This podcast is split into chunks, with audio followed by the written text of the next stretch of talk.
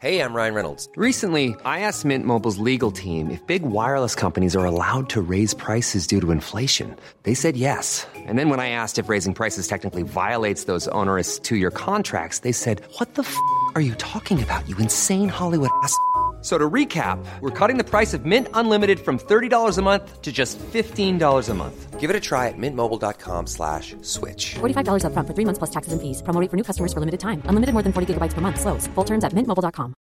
Imagine the softest sheets you've ever felt. Now imagine them getting even softer over time. That's what you'll feel with Bowl and Branch's organic cotton sheets. In a recent customer survey, 96% replied that Bowl and Branch sheets get softer with every wash. Start getting your best night's sleep in these sheets that get softer and softer for years to come. Try their sheets with a 30-night guarantee. Plus, get 15% off your first order at bowlandbranch.com. Code BUTTERY. Exclusions apply. See site for details. Millions of people have lost weight with personalized plans from Noom, like Evan, who can't stand salads and still lost 50 pounds. Salads, generally, for most people, are the easy button, right? For me, that wasn't an option. I never really was a salad guy. That's just not who I am. But Noom worked for me. Get your personalized plan today at Noom.com. Real Noom user compensated to provide their story. In four weeks, the typical Noom user can expect to lose one to two pounds per week. Individual results may vary.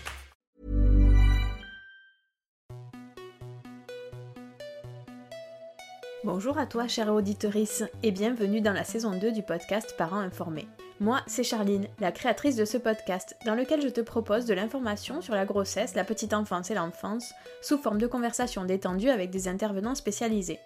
En effet, pour chaque thème abordé, je cherche l'intervenant le plus adapté pour lui poser les questions que l'on se pose souvent en tant que parent, et je viens ici les partager avec toi. Un nouvel épisode est publié le mercredi toutes les deux semaines, et pour être tenu informé, tu peux t'abonner à la newsletter en m'envoyant un email à parentinformés@gmail.com. Si tu aimes ce podcast, parle-en autour de toi pour le faire connaître à tes amis ou à ta famille. Cette semaine, je souhaite la bienvenue à Vanessa dans la communauté Patreon du podcast. Merci à elle de soutenir financièrement le podcast. Si comme elle, tu as envie de faire partie de cette communauté et d'accéder à des contenus exclusifs, tu peux t'abonner pour quelques euros par mois sur le site www.patreon.fr slash parainformé, je te mets le lien dans les notes descriptives de l'épisode. Pour ce 40e épisode, je reçois Camille Faure, qui est orthoptiste et la créatrice des Yeux de Camille, entreprise avec laquelle elle commercialise des tapis d'éveil et des jeux adaptés à la vision des tout-petits. Dans cet épisode, elle nous explique ce que voient et ne voient pas les bébés, l'évolution de la vision sur les premiers mois et les premières années, j'ai découvert pendant cet épisode que nos enfants sont loin d'avoir la même vision que nous, et c'est pourquoi le dépistage est d'une importance capitale. On parle avec Camille des difficultés potentielles des enfants et de ce que cela implique au niveau du développement de ne pas avoir une bonne vision pour eux, de l'impact que peut avoir une surexposition aux écrans, mais aussi de l'accompagnement qui peut être fait avec les enfants porteurs de handicap tels qu'un TDAH, un TSA ou un 10. J'espère que cet épisode te plaira et te souhaite une belle écoute. Bonjour Camille. Bonjour Charline, merci pour euh, ton accueil. Et merci d'avoir euh, répondu à l'invitation. Avec toi, on va parler de la vue des bébés et des enfants. Mais avant ça, est-ce que tu peux nous présenter un peu qui tu es, quel est ton métier, quel est ton parcours, s'il te plaît? Oui, alors moi, je suis orthoptiste, j'ai 28 ans, je suis installée en libéral en région lyonnaise actuellement. Je suis diplômée depuis 6 ans. Et il y a deux ans, j'ai voulu reprendre mes études pour me spécialiser dans le handicap sensoriel et cognitif de l'enfant notamment. J'avais beaucoup de, patients en fait euh, qui présentaient plusieurs, euh, plusieurs difficultés à ce niveau-là et je manquais, si tu veux, de bagage théorique, donc j'ai voulu consolider un petit peu ça. J'étais déjà très passionnée de l'enfant, donc là, ça m'a donné d'autant plus de cartes pour les accompagner et me spécialiser encore plus. Est-ce que tu peux nous dire un petit peu plus en quoi ça consiste le métier d'orthoptiste? Parce que je ne suis pas sûre que tous les parents sachent ce que c'est. Oui, alors c'est souvent comme ça. En fait, tu apprends ce que c'est un orthoptiste quand tu as besoin de venir nous voir. Mais, mais avant, ça reste très flou. Donc, c'est une profession paramédicale de dépistage et de rééducation des troubles visuels. Ça existe depuis un petit moment, si tu veux. Ça s'est quand même bien développé avec euh, le manque d'ophtalmo. Donc, en fait, on, voit les, enfants, même les adultes, jusqu'à ce qu'il y ait un trouble visuel, si tu veux. Donc, on assure le suivi régulier de l'enfant.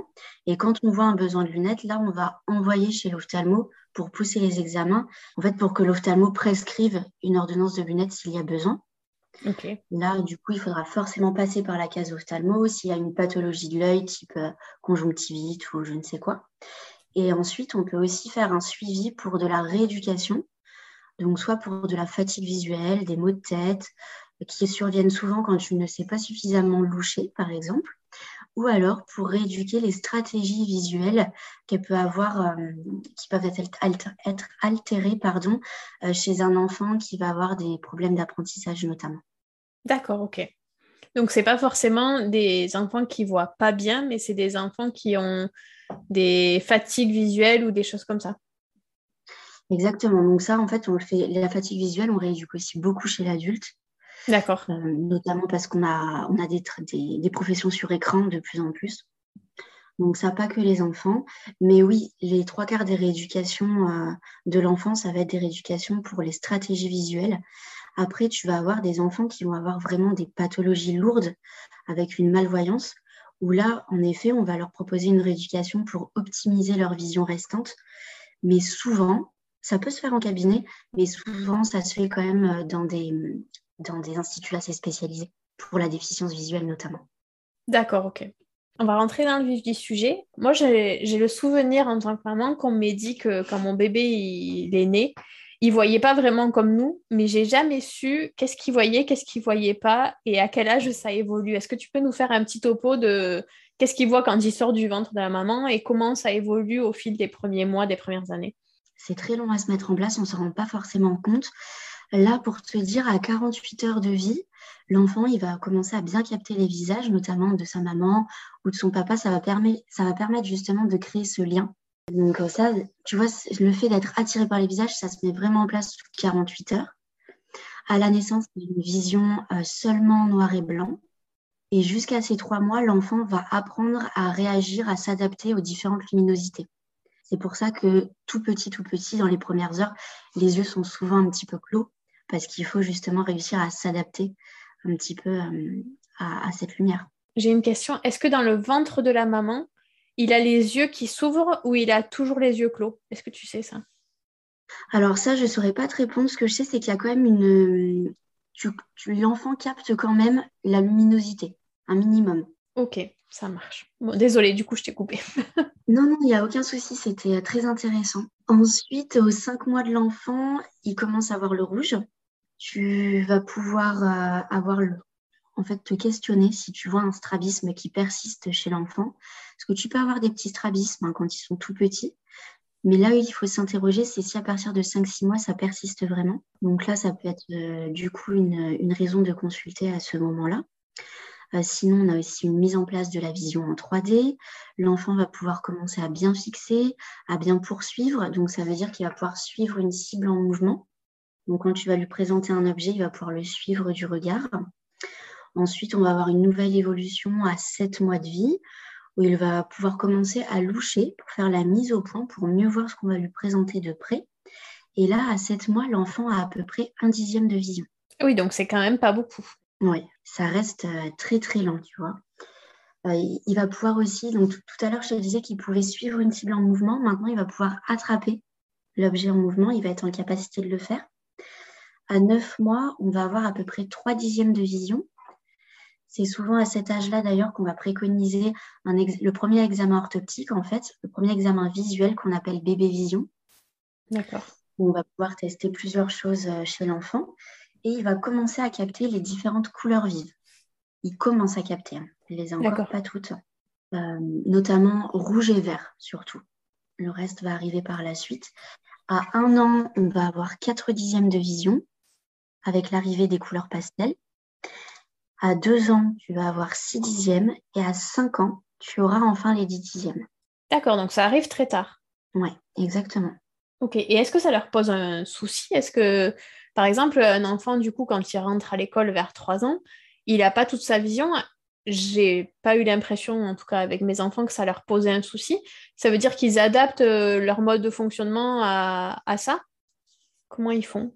En fait, si tu veux, déjà, il y a une, il y a une vision du mouvement. Donc, c'est-à-dire que même si, là, je te parle vraiment un tout petit, hein, ouais. que les parents, quand je leur donne ces chiffres-là lors de l'examen, ils sont un peu euh, éberlués en me disant Mais euh, moi, quand je fais coucou à mon bébé à l'autre bout de la pièce, euh, il, me voit, hein, il sourit. Alors oui, il capte les mouvements beaucoup plus facilement.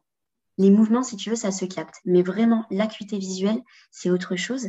Et à l'entrée à l'école à 3 ans, les enfants, ils font des activités quand même de type très rapproché.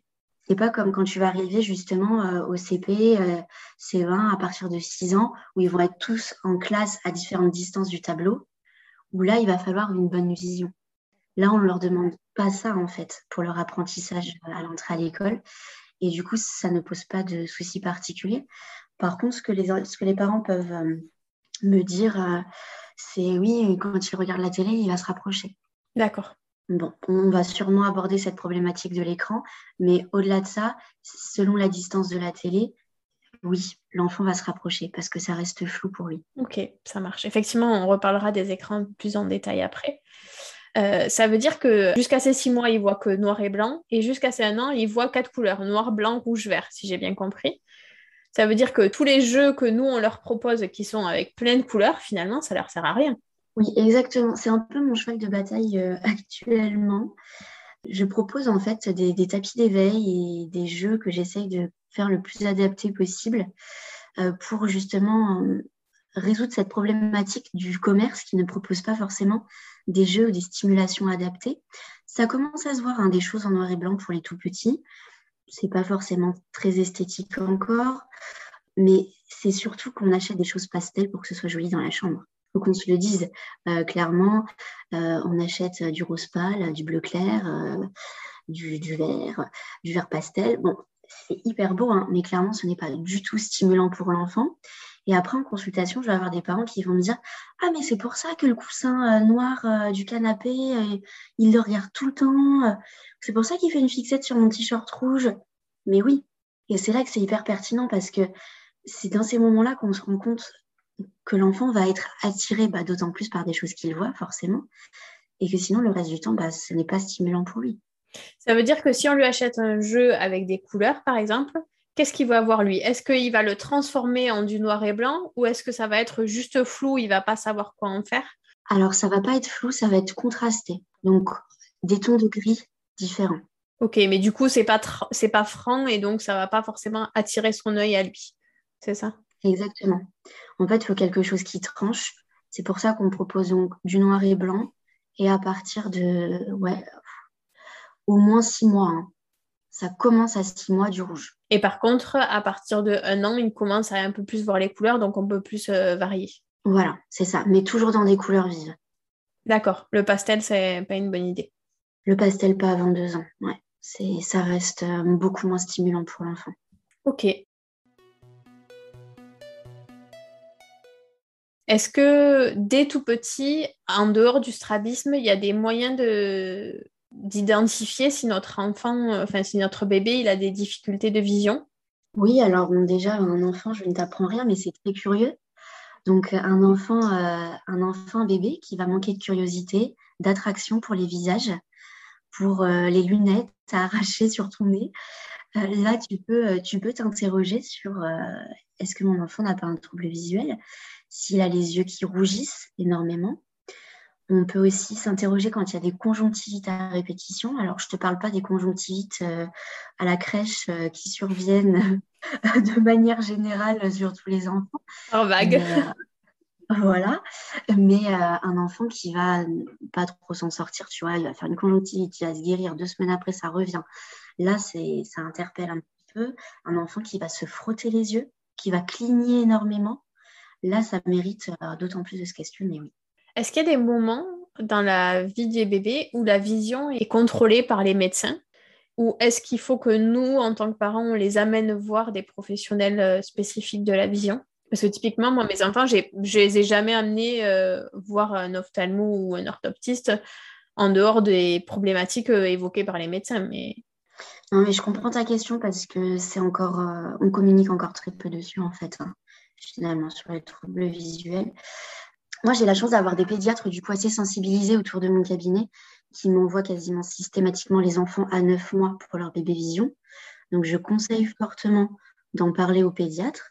Ce n'est pas encore obligatoire, c'est vivement conseillé, mais ce n'est pas encore passé obligatoire. Donc, c'est un bilan visuel qui se fait chez l'orthoptiste à 9 mois. En fait, il faut le faire entre les 9 mois et les 2 ans de l'enfant au max. Mais plus on le fait tôt, bien sûr, s'il y a quelque chose, plus tôt on peut agir. Il y a des pédiatres qui le font eux-mêmes, euh, qui ont quelques outils de dépistage. C'est déjà euh, mieux que rien. Chacun son boulot, j'ai envie de te dire, et ils ne peuvent pas regarder exactement les mêmes choses que nous. Mais pour du gros dépistage, s'ils le font, c'est déjà très bien. Parce qu'il y a un encart hein, dans les carnets de santé euh, pour les troubles visuels de l'enfant à différents mois, qui n'est pas toujours rempli, qui n'est pas toujours fait. Ok. Est-ce que ce bébé vision, là, il est pris en charge par la sécurité sociale? Oui, alors quand tu vas chez l'orthoptiste, par exemple, il faut déjà obligatoirement une ordonnance, donc de ton pédiatre ou de ton généraliste. Et c'est pris en charge par une part euh, de la Sécu et une part mutuelle. Et si on a une mutuelle, tout est intégralement pris en charge. Ok, ça marche. Et je, te parle de l'orthopsie, mais bien sûr, euh, si les parents le préfèrent, ils peuvent se rendre chez l'ophtalmo. Alors, c'est déjà compliqué de trouver un ophtalmo, des ophtalmopédiatriques encore plus, mais il en existe et c'est possible aussi. D'accord. Quand on parle des yeux des enfants, on parle beaucoup des lunettes de soleil. Est-ce que euh, les lunettes de soleil sont obligatoires pour les bébés? À partir de quel âge? Et surtout, quel est leur intérêt? Alors, les lunettes de soleil ne sont pas obligatoires à proprement parler, mais euh, très, très, très conseillées.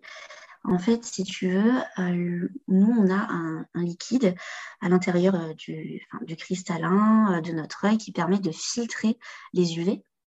Et quand on est, ce liquide-là, il est inexistant. Pour te dire, à un an, il y a plus de 90% des UV qui ne sont pas filtrés. Et ça, ça va continuer jusqu'à 10 ans, où là, on aura des capacités de filtration de l'œil euh, qui commenceront à être intéressantes. C'est-à-dire que de la naissance jusqu'à 10 ans, les UV tombent jusqu'au fond de ton œil directement. Et euh, c'est très éblouissant. Ça peut avoir, sans, sans, faire peur, oui, ça peut causer des pathologies, mais faut, faut pas non plus euh, dramatiser. C'est pas parce que euh, l'enfant va pas porter de lunettes de soleil qu'il va forcément développer une patho. faut savoir que ça existe. Mais au-delà de ça, l'œil, il est très fragile. Il n'est pas fini de se mettre en place, de se constituer.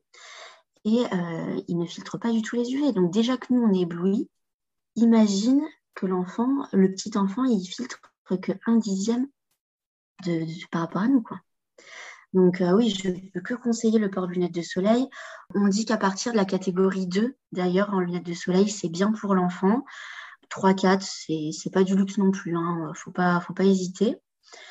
En tout cas pour les tout petits. Et euh, ça se trouve en pharmacie ou en magasin de, puriculture. Mm-hmm. On le prendre absolument avec l'élastique euh, derrière la tête. Même avec l'élastique, ça va être une guerre de chaque instant. mais c'est un sport de l'extrême hein, de faire porter des lunettes de soleil à son petit. Mais plus on lui fait porter, moins ce sera la galère plus tard. Et c'est lui rendre service. Donc, il euh, faut lutter et être très patient. C'est ça. C'est jamais évident de faire porter des lunettes de soleil. Et même plus grand, euh, moi je suis étonnée de ce que tu dis parce que je me dis ça doit être inconfortable pour eux de pas avoir de lunettes de soleil. Et pourtant, moi je le vois avec mes enfants qui ont 4 et 6 ans. Euh, si moi, je leur répète pas toute la journée portez vos lunettes de soleil, ben, ils ne mettent pas des lunettes de soleil. J'ai pas l'impression, tu vois, que ça les gêne. Alors que si, elles voient quand même beaucoup mieux avec les lunettes de soleil. Euh, oui, alors ça ne m'étonne pas que tes enfants euh, n'aient pas forcément envie de porter lunettes parce que d'une, ils n'en ont pas forcément l'habitude. Et de deux, tu as très peu d'enfants qui se plaignent parce que, en fait, bah, vu qu'ils sont nés comme ça, pour eux, c'est normal. Oui, ils ne voient pas la différence en fait. Exactement. Et c'est pour ça aussi que des fois, tu te retrouves avec des enfants qui ont un, quand même un problème visuel important, donc un besoin de lunettes.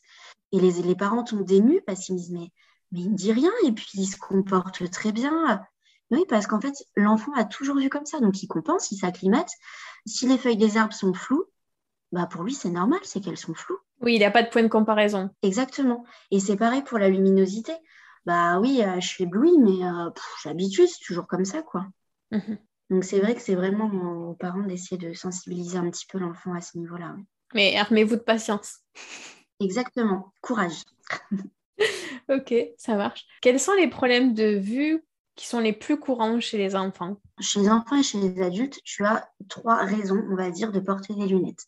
C'est l'astigmatisme, l'hypermétropie et la myopie. Chez l'enfant, on a principalement de l'hypermétropie. C'est très souvent qu'on en retrouve chez l'enfant. Hein. On peut, c'est souvent parfois accompagné d'astigmatisme et l'enfant pourra aussi développer de la myopie. Les trois peuvent se présenter, mais ce qu'on retrouve le plus, c'est vraiment l'hypermétropie. Et l'hypermétropie, c'est quand l'enfant voit, mais il force pour voir. Donc, il n'est pas forcément gêné, mais il va forcer sur ses yeux en permanence, permanence. Et du coup, à la fin de la journée, ça va se flouter. Oui, il va avoir du mal à justement faire ce focus ou à rester concentré parce que ça lui demande énormément d'efforts. Et est-ce que c'est irrémédiable ou est-ce que ça se travaille et ça peut se corriger? Alors, ça, ce sont des troubles euh, où on va équiper l'enfant avec des lunettes. Et plus l'enfant va porter toutes des lunettes, moins ça a de chances d'évoluer et plus ça peut récupérer. Après, si tu veux, euh, si, euh, si la maman est myope, si même les deux parents sont myopes, la myopie, c'est très héréditaire en fait. L'enfant va avoir d'autant plus de chances d'être myope. Si déjà à 9 mois au bébé vision, on a de la myopie à l'examen, si on met des lunettes, ça va limiter l'évolution. Mais clairement, il y a des chances qu'il soit myope à vie, quoi. Parce qu'il a ce terrain génétique-là. Et le fait de mettre des lunettes, ça va y limiter. Mais au-delà de ça, le fait de mettre des lunettes très tôt, ça, va, ça permet que l'enfant ne prenne pas de retard sur son développement. Il va pouvoir très bien voir l'environnement autour de lui, saisir euh, plus finement les objets, avoir plus d'intérêt, plus d'interaction avec son environnement. Et du coup, il ne prend pas de retard de développement parce que c'est ça aussi hein, le cœur du trouble visuel. Hein. C'est des enfants qui vont, qui vont tomber, donc on va avoir des problèmes moteurs, euh, qui vont avoir du mal à attraper des choses fines, donc on va avoir euh, bah, pareil, des, difficultés au niveau de la motricité fine, ou des enfants qui vont, qui vont mal explorer leur environnement visuellement parce qu'ils ne savent pas forcément par où commencer vu que tout est flou, tu vois. Donc, euh, au-delà du fait que oui, il faut mettre des lunettes pour essayer de limiter euh, et de rattraper un maximum le trouble, au-delà de ça, il faut que l'enfant puisse évoluer sans retard. Ça marche. Donc, c'est important la prise en charge le plus tôt possible.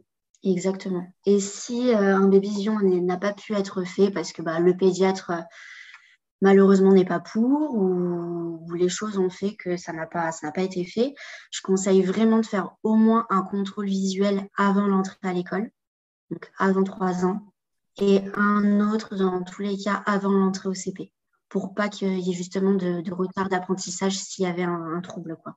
Ok. On voit parfois, souvent, des enfants qui ont un pansement sur l'œil, sur un peu comme les pirates. Euh, à quoi ça sert? On appelle ça le traitement par occlusion. Donc, le fait de cacher, c'est une occlusion. En fait, on a un œil qui va être plus feignant, qui va être moins développé, parce que cet œil a un strabisme ou parce que euh, cet œil a un défaut visuel type myopie, hypermétropie, astigmatisme. Du coup, euh, le cerveau il se dit attends, là, euh, l'œil de cet enfant, il voit pas très bien, il a un petit retard visuel, j'arrive pas à mettre en place des choses, alors que j'ai plein de choses à mettre en place chez cet enfant. Donc c'est pas grave, moi j'arrête de le stimuler cet œil vu qu'il bidouille un peu et je vais stimuler plein d'autres choses, mais je laisse tomber cet œil. Et du coup, les connexions arrêtent de se mettre en place et la vision ne peut plus se développer. D'accord, il fait un choix à un moment donné. Voilà. Exactement. Il voit qu'il y a un souci, que ce soit parce que l'œil n'est pas droit ou parce qu'il a besoin de lunettes. Du coup, il va se concentrer que sur l'œil qui est en forme. Et du coup, les connexions ne se font plus, il n'y a plus de stimulation. Et si tu ne le fais pas avant 5 ans, tu perds énormément de chances de rattraper ces troubles visuels-là. Et à 11 ans, l'œil est mature, donc c'est cuit, tu ne peux plus récupérer de vision, c'est fini. D'accord. Donc, c'est d'autant plus important de faire des dépistages par rapport à ça, parce que du coup, euh, l'idée, ça va être de cacher l'œil qui va bien pour forcer l'œil feignant à travailler et que du coup, le cerveau réactive un petit peu euh, les connexions et restimule, rééveille la vision. D'accord. Et ça, plus tôt tu le fais, moins de temps tu as à porter le cache, parce qu'en fait, plus l'enfant est jeune, plus tu as une plasticité cérébrale qui permet de récupérer très vite. Par exemple, euh, un enfant de 9 mois qui va avoir euh, ce type de pathologie, on va lui faire porter le pansement 15-20 minutes. Alors qu'un enfant de 3 ans, selon sa difficulté, on peut lui faire porter H24 parce qu'il n'y a pas la même plasticité. Donc, ça vaut vraiment le coup de faire un dépistage à ce niveau-là, surtout que d'autant plus après, on peut tout récupérer. Parce que tu peux avoir des enfants qui se retrouvent à un œil avec 10 sur 10 et un œil avec 2, 3, 4 sur 10. Et si c'est pas vu avant les 10-11 ans, c'est fini, tu peux plus récupérer. Et imagine, je te noircis le tableau, hein, mais imagine, il, a, il y a un accident, il, perd cet œil ou il a un problème de cet œil. Il lui restera qu'un œil malvoyant. Et en plus, tu as plein de professions maintenant qui demandent une bonne vision. Professionnellement, pour plein de choses, c'est important.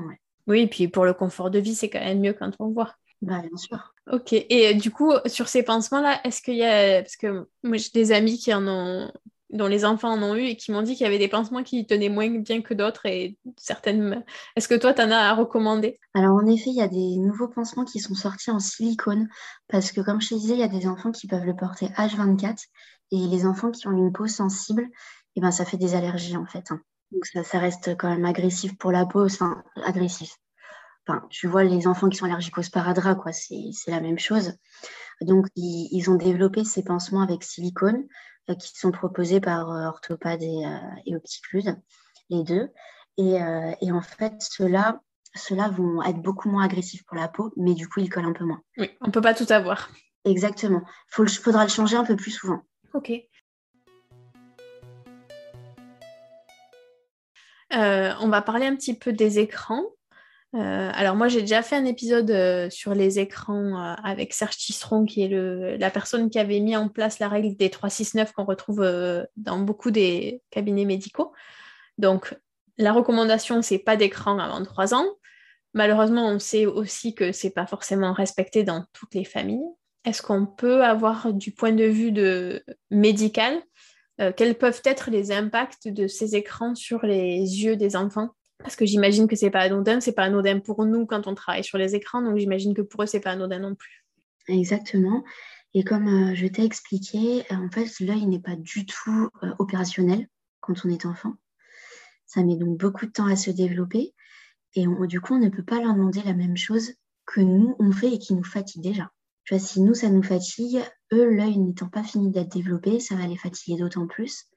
Et au-delà de ça, pour éviter le développement de troubles visuels, bon, hormis le terrain génétique, hein, tu peux avoir d'autres choses, la prématurité, enfin plusieurs choses qui rentrent en jeu. Mais en fait, il faut essayer de garder une balance stimulation de près, stimulation de loin. C'est pour ça qu'il faut que les enfants jouent dehors, aillent se promener, etc., pour garder une bonne stimulation de loin. Mais s'ils font de l'écran toute la journée, ils vont stimuler qu'un type de vision. Et c'est ça, en termes visuels. Hein. je te passe les, problèmes de développement de langage et compagnie. Hein. mais en termes euh, visuels purs, en fait, ça crée une déséquilibre de cette balance euh, loin-près dont l'enfant a besoin pour bien se développer. Et ça, c'est très important. Ça crée aussi des problèmes de concentration et d'attention, parce qu'en fait, le regard, quand tu vas fixer l'écran, il va être un peu fuyant. Le cerveau, il va pas forcément... En fait, ça crée pas d'interaction avec l'enfant. Et du coup, ça, ça multiplie les problèmes d'attention. Et ça, le, ça se rééduque après sur le plan visuel. Hein.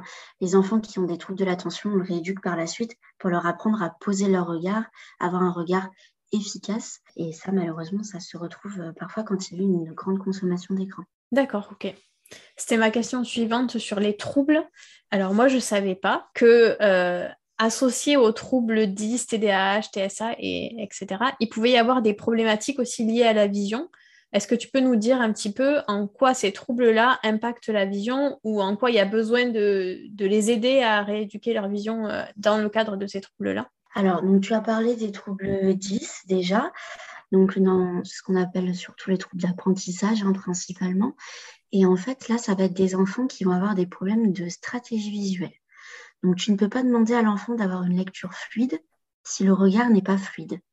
Si les yeux ne font que sauter, la lecture va être saccadée.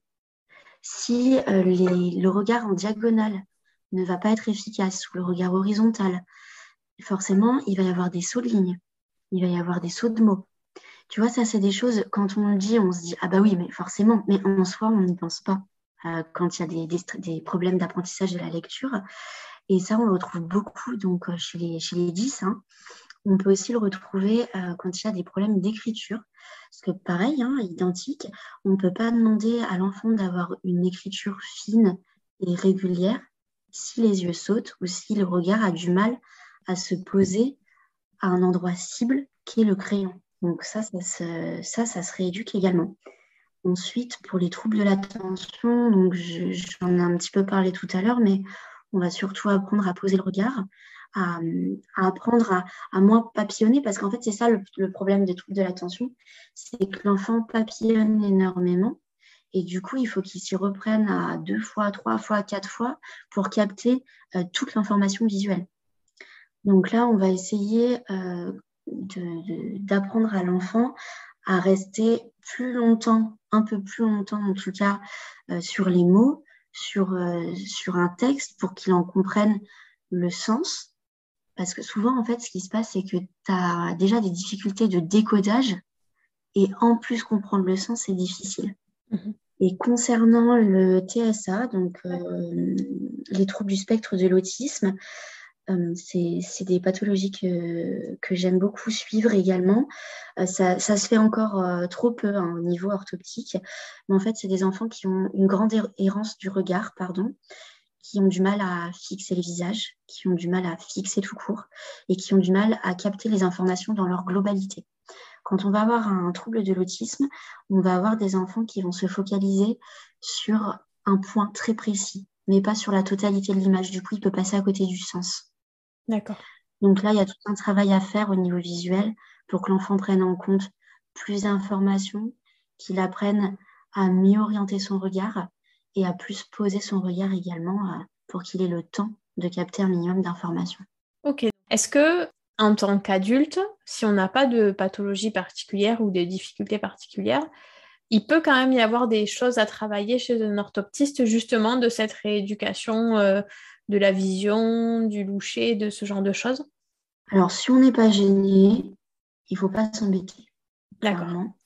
Euh, par contre, il y a plusieurs signes, il y a plusieurs signes d'appel. Euh, tu peux avoir donc de la fatigue, de la fatigue visuelle, une vision floue en fin de journée.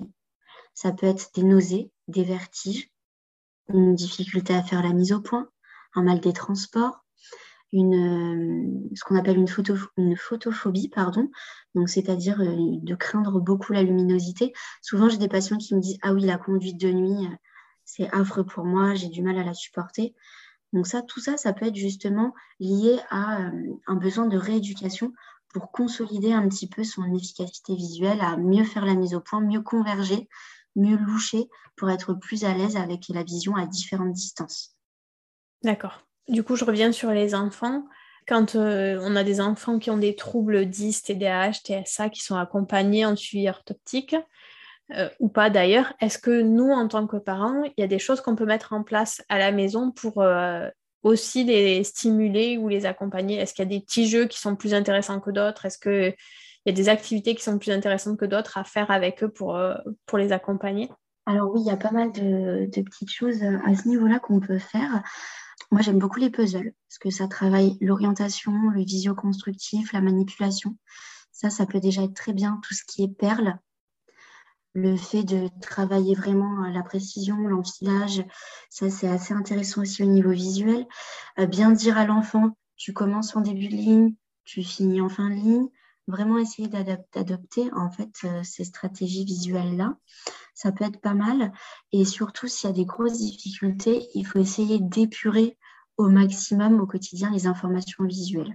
Donc euh, si par exemple il y a des difficultés de lecture on aère plus le texte. On va avoir euh, de la géographie à faire. L'enfant il a une surcharge visuelle.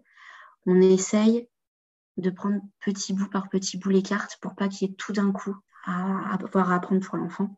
Ok, bah, écoute, je pense que j'ai fait le tour de mes questions. Est-ce que tu vois quelque chose à rajouter ou est-ce que tu veux faire une petite conclusion? Eh bien, je me permettrai juste peut-être de présenter mon site internet qui s'appelle euh, donc Les yeux de Camille, où j'aborde sur plusieurs articles justement le développement de la vision, euh, ces problèmes de stratégie visuelle qu'on peut retrouver dans les difficultés d'apprentissage et où je propose euh, du coup des, comme je te disais au début, des tapis d'éveil ou des jeux adaptés pour la bonne stimulation de l'enfant. Oui, j'en ai vu passer un. Après, c'est sûr que ça nous change des couleurs pastel, mais euh, je veux bien croire que pour les enfants, ce soit vachement plus stimulant, euh, un tapis en noir et blanc avec plein de formes qu'ils arrivent à voir. C'est ça, faut essayer d'encaisser psychologiquement de voir ça dans son salon. C'est ça. Et après, ça va. ok, bah écoute, super, c'est très intéressant, merci beaucoup. Merci à toi, Charline. Cet épisode touche à sa fin. Pour retrouver l'épisode sur les écrans avec Serge Tisseron, allez chercher sur votre plateforme d'écoute l'épisode 26. Pour retrouver plus d'informations au sujet de la vision et des produits proposés par Camille, rendez-vous sur son site internet www.lesyeuxdecamille.com. Je vous mets le lien dans les notes descriptives de l'épisode. J'espère que cet épisode vous a plu. Pour recevoir une fiche résumée de cet épisode et de tous les autres de la saison 2, allez vous abonner sur Patreon en suivant le lien dans les notes descriptives de l'épisode. Si l'épisode vous a plu, parlez-en autour de vous, à vos amis qui pourraient être intéressés et sur vos réseaux sociaux. Parlez-en également à votre sage-femme, votre médecin généraliste, votre pédiatre ou tout autre professionnel qui vous accompagne afin qu'à leur tour ils puissent en parler à d'autres parents. Vous pouvez retrouver tous les épisodes ainsi que leurs notes classées par âge et par catégorie sur le site internet www.parentinformé.fr. Rendez-vous au prochain épisode et d'ici là, prenez soin de vous.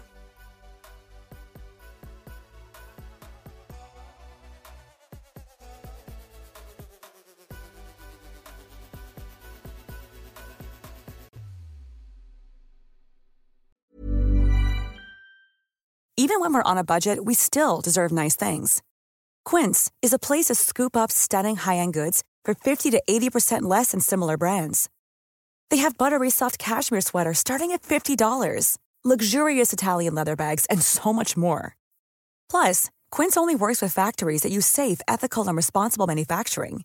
Get the high-end goods you'll love without the high price tag with Quince. Go to quince.com/style for free shipping and 365-day returns. Imagine the softest sheets you've ever felt. Now imagine them getting even softer over time. That's what you'll feel with Bowl and Branch's organic cotton sheets. In a recent customer survey, 96% replied that Bowl and Branch sheets get softer with every wash. Start getting your best night's sleep in these sheets that get softer and softer for years to come. Try their sheets with a 30-night guarantee. Plus, get 15% off your first order at bowlandbranch.com. Code BUTTERY. Exclusions apply. See site for details. Hi, I'm Daniel, founder of Pretty Litter. Did you know cats tend to hide symptoms of sickness and pain? I learned this the hard way after losing my cat, Gingy. So I created Pretty Litter, a health monitoring litter that helps detect early signs of illness by changing colors, saving you money and potentially your cat's life. Pretty Litter is veterinarian developed, and it's the easiest way to keep tabs on your fur baby's health right at home. Go to prettylitter.com and use code ACAST for 20% off your first order and a free cat toy. Terms and conditions apply. See site for details.